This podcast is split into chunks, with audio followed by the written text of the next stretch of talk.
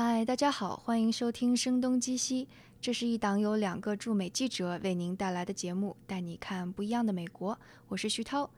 今天和我在一起的是频繁跑来客串的同学李荣慧，第一财经周刊的记者，打个招呼吧。大家好，我叫李荣慧，是第一财经周刊驻硅谷的记者。今天我们的话题是要对一场科技盛会进行吐槽，这场盛会是 CES。科技圈的人肯定知道了，就是每年元旦一过，就在拉斯维加斯举办的消费电子展。我们要吐槽它的原因有很多很多，可能就会每人列几点来说，为什么我们要这么猛烈的吐槽这这场盛会，一解我们这几天当中胸中的郁闷之情。好的，我们谁先开始？你你先吧。嗯，我第一个要吐槽的是。这场大会有三千八百个参展商，但是你知道有多少名记者吗？你猜一下。double，那还没有到，但几乎已经是乘以二了。五千六千五百个记者。主办方非常骄傲地说，比参与奥运会的记者还多。知道我当时什么心情？我就想，我为什么要到这个地方来？那么多。呃，我之外，剩下的六千四百九十九名记者都在报道科技。但这个世界上的人真的这么这么关心科技吗？为什么我们不能够去报道一下？比方说，贫困山区的儿童雾霾啊，对中国雾霾的成因，嗯，还有中国的教育需不需要改革？嗯，好吧，提醒了我，我第一个想要吐槽的事情。来的第一天，我三号来了，四号那天就是都是媒体的。呃，各种厂商的媒体见面会，就是其中有一个，我去那天一大早去参加了一个厂商的活动，然后坐在台下看他们在讲，他们如何他们如何改进了各种电器的什么交互界面，然后升级了自己的什么什么产品，然后，比方说。啊，这样还是不要太具体了，太具体了就大家就知道它是什么厂商了。没事儿，科技圈之外的人都不知道他们在折腾些什么。然后我当时坐在台下的时候，也可能因为就是我最近那个频繁的看朋友圈里关于雾霾的视频，然后也临近过年，就是总想着要给我最好的朋友的小孩买买买礼物，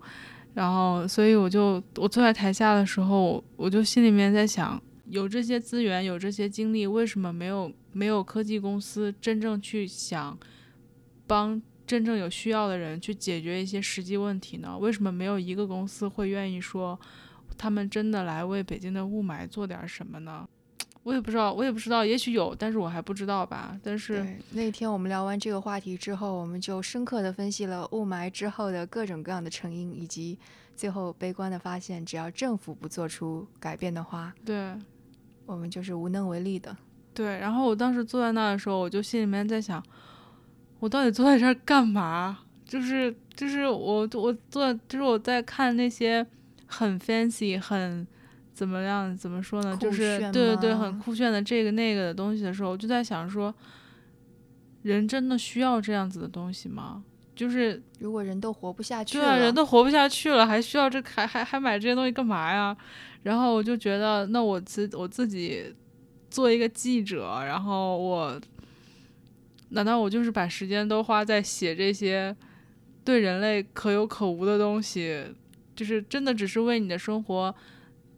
怎么说锦上添花而已，但它不是雪中送炭啊。所以我们以后要转行去做 环境报道的记者吗？然后我，然后我当时坐在那的时候，我真的心里很难过。我想到，我想到啊，我现在在，我现在在拉斯维加斯，我还觉得天空气干燥。可是我的父母、我的朋友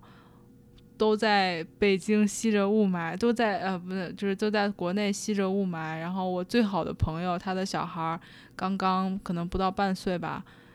他就要在雾霾中长大了。然后我想到，就是我当时坐在那儿想到这些，我都觉得台上的人讲话，我都几乎我都没有怎么听得进去。你觉得我们有什么可以做的吗？我觉得先重视这个问题，先先说服家里家家里的老人买空气净化器比较重要。好吧，就如果我觉得做这可能也是我自己的一个。特点吧，就是我可能每次去那种 demo day 啊什么的时候，我要是碰到那种创业公司真的在搞这些问题的时候，我就会对他们产生一种好感。嗯，我觉得接下来这个也跟我下一个要吐槽的有关。嗯虽然有三千八百个参展商，但是你会发现他们当中很多可能在半年之内就会不存在了。嗯，你也不知道他们为什么会敢出搞出这样奇奇怪怪的产品来。对，即使是例如像 Google 一样特别了不起，前几年的 Google Glass 有一年在 CS 的时候特别特别风靡，但是一年之后就销销声匿迹了。嗯你也不知道说这个东西离自己的生活有，当然如果它是个实验室的技术，或者它继续闷头自己打磨也就行了。但为什么我们我们需要这样一个盛会？其实啊，也不能这么说哈。但我觉得是的呀，这个可能也跟我想吐槽的一件事情有关。嗯哦，是这样子的，就是因为注册这个 CES 的媒体媒体证，然后你在注册的时候同意这个什么官方给你发各种公司的信息，然后你嗯就会收到很多很多很多的 newsletter。啊，然后呢，就我就收到了很多。我今年其实都已经刻意的，就是那个减少了，就是那个我看那个今天没有。呃，我今年没有选没有选那一项，所以他们不会给我发邮件。对对，反正就是吸如果你选了的话，就会被那个各个公司的这个什么公关稿给轰炸。然后我其中有一天，我就记得我们以前写过一个稿子，在写说那些你根本不需要的科技产品，就是你就真的是感觉这些这些这些创业公司都不知道他们是怎么想的。我就记得以前我们写过一个那个。大概意思就是让你要睡觉的时候头上要戴一个头环，然后，然后用然后用它来帮你监测什么什么什么东西。然后我在这次之前，我收到了一个新闻稿，是一个公司所谓的智能牙刷。然后呢，他说要这个牙刷跟虚拟现实结合在一起，嗯大概就是他们给的一张图，就是，嗯、大概意思就是你在刷牙，你在刷牙，你在让你的小孩刷牙的时候，你的牙刷动的时候呢，你的手机就会蹦出来一个什么什么样的虚拟现实的游戏，或者是超增强现实的游戏，会让这个刷牙的过程更开心。然后我看当时看到这个，我当时看到这个新闻稿的时候，啊，就有一种气都不打一出来的感觉。嗯，就我就会觉得刷牙就是刷牙，为什么要搞这些东西呢而？且刷牙就两分钟。对，而且我觉得小孩子都已经花了那么长的时间在各种各种各样的电子设备上了，为什么连刷牙的时间都要占据呢？为什么在刷牙的时候都要让他看着手机呢？这个这是一种什么样的心态啊？呃，这这个如果是针对低龄儿童的，还是可以想象的，因为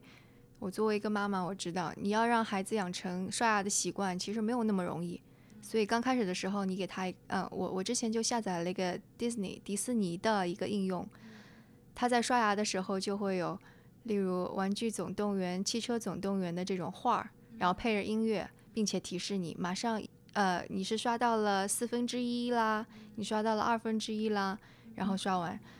就而且就每次你刷完了之后，他会给你一张贴贴纸，小朋友就很开心，所以这个还是有用的。但是是不是需要说真的虚拟现实？我觉得这个倒有点太太往大大的热词上面就是你会觉得他们很明显是要为了赶一个潮流，对，为了给自己加一个卖点，然后为了吸引眼球，然后做这样的东西。就我自己我自己个人的观点啊，就是我每一次看这种科技展览的时候，我只要看到那种让小孩子去跟机器人玩的这种创业的项目什么的，我都会生出一种反感。就是就是我我因为我一直都觉得。小孩子应该鼓励，应该鼓励让他们鼓励他们去跟这个世界接触，应该让他们去到去去去去尽量多的参与到真实生活里去，而不是让他们在家跟机器人玩。所以我记得我原来看一个有一个创业公司就在讲什么，大概就是大大概就是你买了那个机器人，那个机器人就是就是你家里的小孩子的一个好朋友。然后父母不在的时候，对父母不在的时候，就是这个机器人陪着这个小孩玩儿。我当时看到的时候，我就会想说，我觉得哇，你们这个没有为没有为这个教育做任何，没有为教育做什么贡献。如果说一个父母真的关心自己小孩儿，就即便这就退一万步说，即便这个父母他可能没有时间管自己小孩儿在家里的安全的话，家里至少有应该有一个大人在看他吧。就算没有大人在看他，那你用一个摄像头就够了。为什么要给他一个机器人让他跟他玩？如果这小孩长大了跟别人说，我小的时候都在跟一个机器人玩。这这这到底是一个什么样的什么样的世界？然后再再再换过来想，我就会觉得，那多不负责任的父母才会让自己的小孩去跟机器人玩。就听起来就像那个硅谷 Silicon Valley 那个 HBO 的美剧当中有一个呃三个逗号非夸马的俱乐部的超级厉害的，他家的小孩就是只有语音的机器人在陪伴他。你应该去睡觉喽。嗯，我唯一就是我原来采访过一个创业公司，我觉得他们做的这个项目很 make sense 的，就是他们做了一个给小孩戴的脚环，只在小孩睡觉的时候让他戴上，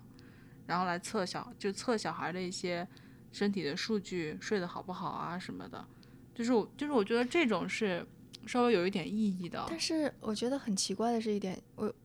就父母亲其实，在小孩子发烧的时候，特别是婴儿、幼儿的时候发烧的时候，是最担心的。有一家公司就有做出了一个这样的脚环，你能够在用手机来接收说小孩子温度怎么样，但这家公司是没有做起来，我也不知道为什么。但我们好像扯远了。嗯，哎，哎所以就是我们要表达的就是，就就像那个 p u t 说的，我们可能需要更多的变革，能源需要变革，教育需要变革，空气污染需要变革，我们的地球需要被拯救。结果硅谷只是诞生了一个一百二十个字的 公司对对对，Twitter，对。嗯，会有 Snapchat 马上要上市了，这么无聊的一个应用。对我们，嗯，我们刚刚回来的路上，司机就看到堵车，在用 Snapchat 拍，然后我在，然后我们问他，他用的，他在，他是在用 Snapchat 吗？他说是，然后其实我当时心里面想的就是，嗯，是我理解不了的，嗯，年轻人，对，因为我用过 Snapchat，但是就是用了。试一次就删了，试一次就，然后，然后后来再把它下回来，然后再试一次又删了，就是对我跟张是很能理解这个，对，之前我跟张晶也聊了一次 Snap，就因为他推出的智能眼镜儿，我们也聊了一期，共同的观点就是我们不理解这是怎么回事啊？嗯，所以我们扯远了，但是没有扯远刚刚说到了堵车，这是共同列在我们吐槽 list 上的。所以今天的堵车有多么的壮观啊？让我觉得 Uber 跟 Lyft 在 Las Vegas 的运营真的做的都，让我觉得这个 Uber 跟 Lyft 在 Las Vegas 的运营真的做的很有问题。我觉得这不是运营的问题，而是流量太大的问题。对，我们得描述一下今天晚上我们从会议中心出来之后是什么样的盛况。在会议中心门口是没有办法容纳下 Lyft 跟 Uber 的，只能嗯有、呃 Shadow Shadow 怎么说？大巴、班车，就这种班车。在这个会展中心旁边是有一个专门的停车场，这个停车场完全就辟出来给 Lyft 跟 Uber，而且它是这样，它每一个停车位上面会有一个号码，嗯。你在那等的时候，这个车就像停到停车场里边一一辆一辆，然后你得走到那个号码牌对，你要跟你的司机打电话问他你在哪个号码那里，然后我去找你。对，所以整个停车场乌泱泱停满了 Uber 跟 Lyft，但大家还都在排着队等车。对，然后从停车场出去，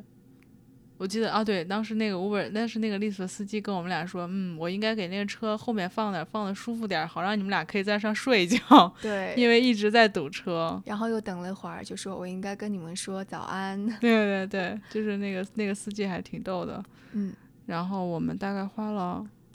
半个小时，四十分钟。一般那个路程，我估计其实十几块钱，十几块钱就已经十几美元，其实是可以达到了。但我今天用了是三十三十六美元。对，嗯而且也也开了很久。我觉得正常正常，如果开车过去，可能也就十几十几二十分钟，对十几分钟。而且这三天我们一直是遭遇这样的情况，对从酒店出去堵着车，从会展中心出来对。接着堵车。哦，对，这个这个我可以添一个故事，就是我今天早上从我住的酒店打车去那个会展中心，然后就特别神奇。我以为我要在那个我的酒店要等一会儿我的 Uber 司机来，结果他噌的一下就就就那个系统就告诉我说他就在门口，然后我就去找他。我上车之后我就说，哎，你很快啊，你就过来了。他说我不是很快，我是我是一天都在这儿待着。他说我就在这儿，我不想出去。我说为什么？他说外面太堵了。然后我今天早上因为我那个我我选的其实是 Uber Pool，是和别人拼车。然后我住的酒店对面是那个威尼斯人酒店，然后就是我们应该是要去威尼斯人酒店接另外一个就是一起铺的另外一个乘客的拼车。对，然后我的司机特别的果断，根本不去，他就说我不去接他了。我说啊，你可以这样吗？因为 Uber 应该 suppose 你是要去去接他，你你理论上你应该是要去接另外一个人的。然后他就说我不去。他说，然后他就看着我说：“我要是进去了，他们今天就出不来了。”对，是这样。对，这个就是跟下一个吐槽有关系。三千八百个参展商，还有很多是非常大的公司，是汽车厂商，所以它占用的面积特别大。因此，它的会馆是分散在了三个展馆中，而且三个展馆之间是有距离的。每一个展馆都很大。你如果看完了这个展馆，你先需要到另外一个展馆，特别像我们是记者。可能你需要谈的人是在不同的展馆，那你这一天当中有几个小时，可能都是在路上奔波的感觉。好，因为我像比如说，像我有几个活动，可能在另外一个酒店，就是原本，嗯，就是呃邀请去参加的几个活动在另外一个酒店，但是那个酒店在这个赌城大道的南边，然后我的他跟我的。另外的安排的几个活动，虽然中间只隔了一个小时，你还是没有办法去，但是我都没有办法去，因为我知道，就是我如果去了赌城大道南边那个酒店的活动，我是绝对不会没有办法按时在一个小时之内回到拉斯维加斯会展中心的。对，我觉得这个会已经庞大到令人发指的地步。就我听一个说法是说。嗯，拉斯维加斯的人口就是六十万，但这次来的人口是三十万，所以你就想这三十万，而且还都集中在这三这三个场展馆都是在那个 downtown，在市中心，都还集中在这个地方，跟其他的游人，我想这段时间的游人肯定特别郁闷，他们偏偏挑了这个时间，结果看到的都是人去哪哪都不方便，哦，而且去每个餐馆，只要在这个大道上的餐馆都要排队，对。那个我就想起我，这是今年是我第四次来 CS，嗯，然后我第我记得我第一次来的时候，我当时的一个朋友，我觉得他他的描述特别准确，以至于后来别人跟我别人问我 CS 的，我都会用这句话来回答他们。我当时的一个朋友跟我说，开 C 呃会 CS 这个活动参加五天，就等于连着 hiking 了五天。嗯，对，就是你走路要不断的走路，你一直在走路，然后一直在走路，然后走到我记得我我今年我可能后来就是好，真的比我第一年的时候要好一点。我第一年我第一年我真的是觉得我把所有的场馆都走了一遍，嗯，然后我就记得我第一年到最后一天的时候，我就是最后一天其实就已经人不是很多了，但是在那个就是媒体休息室还是很多。同行们都在努力的工作，比奥运会还要多的 记者，对大家真的都很认真。就是我每我每次进了那个房间，我都还我都还是觉得，哎，你们真的工作很认真啊，就是同行们。然后我就记得我当时在那个房间里，就坐在那里，什么都没做，就是在发愣。但你知道吗？可能媒体室的其他同行也就是因为不想去走了，所以还是有工作吧。对，但我我那会儿的，我记得我就记得我那会儿的心态就是。谁也不要来跟我说话，我也不要跟谁说话，我也不要说话，我也不要做事，我也不要吃东西，我也不要喝水，我就是坐这儿发愣，我就是要坐这儿放空一会儿。我记得特别清楚，我真的是大概足足坐在那儿发呆了半个小时，嗯，就是我什么也没说，什么也没做，就坐在那儿发愣。然后就，但我觉得还是一个比较好的放松的方式。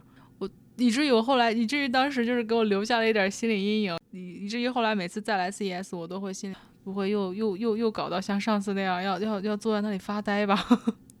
太累了。对，昨天就包括我昨天，昨天活动结束之后，我都在我在坐那个班车回酒店的路上，然后再跟我北京同事打电话。然后其实我我觉得我真的在很努力的表现的情绪积极一点，跟他沟通，就是到底在 CS 上看到了什么啊什么之类的。但是我的同事在北京，他都非常的明显听出来，他一直在问我荣慧是不是真的很累啊？就是我我我我我就是我就觉得我没有力气讲话。其实我根本就不明白，也不是不明白，其实我也理解了，但我觉得他是没有必要把这个会做的这么大。嗯 CS 的消费展，它相当于是把所有跟人们生活相关的电子产品全都纳入进来。嗯在前几年，汽车也就一两家汽车参展，对但是因为现在智能汽车的这个概念变得普及，所有嗯的汽车厂商都不想错过这个机会，所以嗯有一大个展厅，你会看到各种各样的汽车，特别的花哨，嗯特别的刻意要把自己搞得酷炫。光是那个展馆就已经非常大了，因为你想要放入那么多汽车，呃，每年还必定会有的是一堆看起来特别酷炫的电视机，但你也不知道有多少人真的会把这个曲屏的或者弯的嗯超大电视机搬回家，然后每年必定还会有特别号称特别智能的 电冰箱。对，然后他们不知道要给拉斯维加斯这个城市周边的经济、航空公司、货船什么之类的吧，要贡献多少收入？就像那天有一天我跟一个人聊天，也是在吃饭的时候碰到一个人跟他聊天，他就说：“你为什么要在会场里吃？为什么要在酒店里吃饭？”然后我说：“因为太因为因为赶赶时间啊，酒店里的星巴克是离得最近的。”然后他说：“哎。”其实如果我不是被逼无奈的话，我也不会在这儿吃饭的。就是他是帮那个，嗯，就是这些展展示的公司做那种，就是如果他们需要搞一些很 fancy 的 show 啊什么的，帮他们做那些音频调调那些音频设备的。然后他就跟我说，我也是每年这个时候才会来拉斯维加斯。他说，但是就是他说，反正我的那个合作伙伴比较有钱，他们会 cover 我每天吃饭的吃饭的钱。他说，所以嗯我才会在这儿吃饭。他说，但是如果我自己的话，我肯定是不会在这儿吃饭的。这就是我们下一个吐槽，又贵又难吃。对，嗯，所以这几天我们但凡是打车，嗯，司机一定会说：“你们还是不要在这里吃饭了。对，”其中有一个司机还特别的夸张，跟我说：“你知道我昨天，嗯，点了主食牛排，有配青豆，有配水果，还有配甜点。你知道我吃了多少钱吗？”我说：“多少？”他说：“十七美元。”我说：“怎么可能？我昨天只吃了一个稍微热一点点的温热的三明治，加嗯上一瓶矿泉水，就已经是十七美元了。哦，我那个我我有一天早上就是去那个就是去那个参加那个媒体各种媒体发布会那天那天早上也是我那天早上在星巴克吃的早饭，然后也就是要了一个很简单的早餐那种三明治，然后要了一杯咖啡，然后。我出来打了一个 Uber，然后我的 Uber 司机是一个黑人女生，然后我坐我坐在车上，他就问，就是大家打个招呼，然后问你今天过得怎么样，然后我就说，然后我就忍不住吐槽说了一句，我刚吃了一顿非常贵的早饭。他说他问我说你吃了什么？我说我吃了一个三明治，吃喝了一杯咖啡。然后他就，然后他正好也在吃东西，然后他吃的是麦当劳，嗯，他然后他就跟我说，你看咱俩吃的是一样的，你知道我的多少钱吗？啊，对，麦当劳总是很便宜。对，我说你的多少钱？他说不到五美元。然后他问我说你吃了多少？我说我吃了十四美元。是在在这里，只要你在 casino 就啊、这个赌场的酒店里，一瓶矿泉水一般都要卖到四美元。对嗯，像平时超市里边可能一美元都不需要，对你买个大可乐也不过就一美元。对，嗯就是真的是感觉啊，我们就是来给这个城市创收的，对啊，其实我们也没有做出太多的贡献，对不对？人多力量大。就只是把科技泡沫炒得更猛烈，就像去年那个 Magic Leap 或者 Friday Future，都在这样的场合里边利用记者的力量，把自己炒成了一家特别酷炫的公司。但他是不是把他的承诺给兑现了呢？一年之后，你很难说，你也很难说他五年之后是不是还能够跟其他公司一样，其他的传统的或者特斯拉在竞争，你也很难说。但像一些公司，它的品牌很好，名声很大，它并不在这里出现。就比方说苹果，对，还有特斯拉，它也不在这里。对。然后我今天还跟一个特斯拉的工程师有聊天，我就说为什么特斯拉没有过来？这么多汽车厂商，几乎所有的汽车厂商都到了，为什么你们没有过来？他说是我们已经有了足够大的名声，来这里也是要花很多钱的，我们还不如把这个钱放在研发上。当然，他作为一个特斯拉员工，太太会 PR 了，呃，太会为自己公司宣传了。但但其实可能也正是因为内部有这样的信息，所以他那个听到我这么问的时候，就会这么自然的说出来吧。而且我今天其实觉得看展有一个心得，越是那种在就是展台不是很 fancy、不是很大、很夸张、搞很多 show 的那那样子的厂商，我越是觉得，也许这样子的公司其实才更有内容一些吧，就他才会实实，他更会实实在在的给你讲一些他他的他到底在干什么，而不是用那种非常可这个是两种思维，一种是营销思维 （PPT 公司思维），一种。嗯是一种是工程师思维。嗯所以他可能一个是更加注重外表怎么怎么样，另外一种只是注重说我真的是要跟别人来沟通的，我的嗯产品是不是能够找到合作伙伴。嗯。哦，就像我们那天看那个英伟达的发布会，那个结束，我们都觉得哦，这个公司真的好工程师。对，嗯、黄仁勋就讲完所有的，讲完所有的说完了，没有了，没有没没有新的功能发布了。对，也许对于不是太了解科技或者甚至是科技圈的朋友，可能我们要解释一下，我们前一嗯天参加了法拉第的法拉 Friday Future 的发布会，嗯呃，当然，关于这个公司的各种的嘲讽也好，或嗯者质疑也好，已经很多了，我们就不去多说。但这家公司的确是一个在营销方面做得非常好的公司，所以那场发布会的确做得很成功，就在传递说它是一个酷公司的这个信息上很成功。但是，呃，相关的技术人员他也会说，就外外在的人、外面的人会说，我我其实不知道它多少技术的确是可用的。嗯以及对这个行业会有多大的影响。但第二天我们听的那个英伟达的这个发布会，英伟达是一个芯片公司，然后在推动人工智能和无人车这方面的发展起了非常重要的作用，地位其实已经超越了 Intel 了。但它的发布会其实是非常朴实的，对，就他们的 CEO 和创始人在舞台上非常平铺直叙的说，我们做了这个事情，做了那个事情，那个事情当中我们这个产品是什么，另外一个产品是什么，以及我们在无人车上的运用用了哪些技术，所以能够带来下一阶段的所有的这些。没有任何煽情，没有任何炫，就是各种炫，他也没有去说我跟 Intel 比怎么怎么样，对。但是你听完了之后，你就会发现，但凡是做智能家居，就你第二天的时候，你跟别人聊天说啊，智能家居未来趋势怎么样啊，人工智能啊怎么样啊，或无人车未来怎么样，他们一定会说啊，英伟达这家公司的影响会对未来一年的趋势怎么怎么样。所以我觉得这这两者的差别就太大了。对，他就觉得黄仁勋最后的，就像刚刚说的那句话，黄仁勋最后的结语很很很工程师，对，他就说结束了，没没有再多了。但是另外一家公司可能就会说一大堆的雄心壮志，我们为了人类的未来保护了地球的环境，就这个这个就很不一样。所以如果 CS 上的公司全都是像英伟达这样子去踏踏实实的做产做产品，并且踏踏实实的去说我们呃会有什么产品在推动这个产业，那我觉得我们是很愿意来参加的。那我们今天要不就吐槽到到这里哦，我要再吐槽一个，哦，好吧，拉斯维加斯的空气太空气太干了，然后 流鼻血了。天天流鼻血。对我我每天都要灌很多很多水的。对，然后没有了，食物难吃。对，因为拉斯维加斯是在北美最大的沙漠对的边缘，所以这里空气干燥是可想而知。还有哦，还有是虽然 casino 非常非常的看上去非常非常的好，但房间里边没有咖啡机，你没有办法煮热水，然后很多设施都很简陋，因为他希望。也不是简陋吧，就不是像其他的酒店那么方便，因为他希望游客更愿意去一楼去买东西啊牌，对，去去去赌博，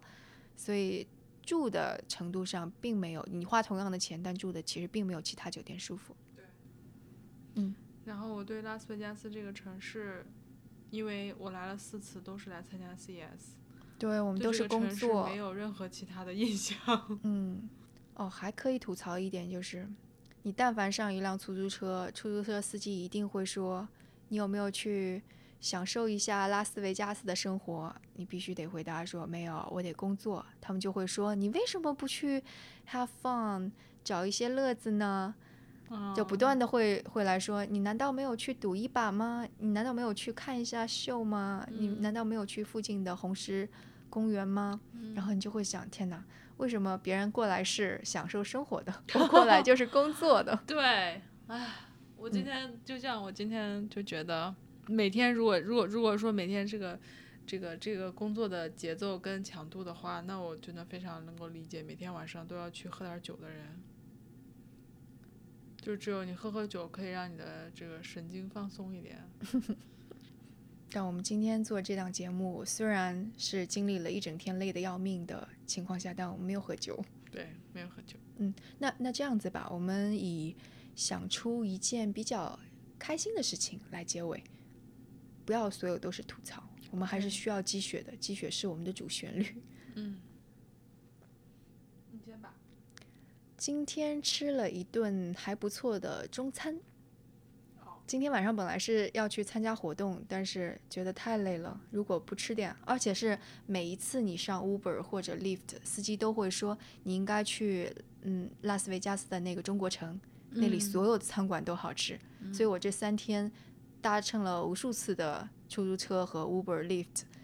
然后也听了无数多次，然后今天我就说，嗯，那我们就不去参加会吧，我们去吃一顿吧，嗯还不错。嗯，这样，呃，那这个这个其实对我来说也是啦。然后另嗯外一个就是，其实我今天有跟几个汽车厂商的人在聊天，然后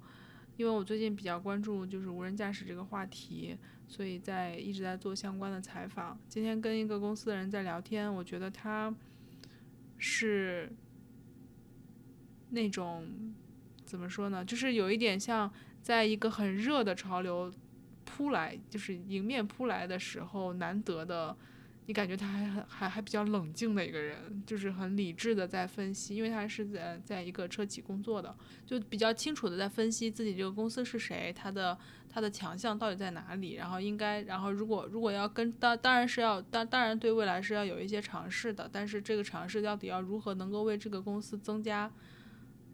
增加价值，而不是说一股脑的扑上去，就是就是就是去跟一个潮流。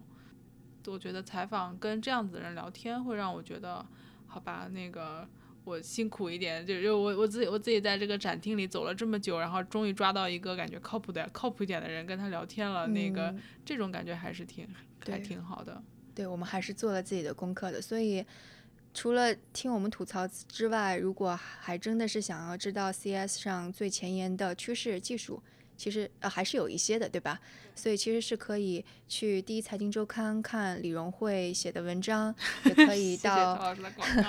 我也做我一下我自己的广告啊，那个也可以到三十六课来那个听我录制的音频，因为我在现场是访谈了一些，不管是 VR、人工智能还是无人车方面前沿技术的一些专家吧，所以我是跟他们有一个音频的访谈，形式肯定是比声东击西严肃一些了，但是还是有干货的。嗯所以反正如果你们想要知道这类信息的话，那就只能只好到更加严肃的地方去寻找了。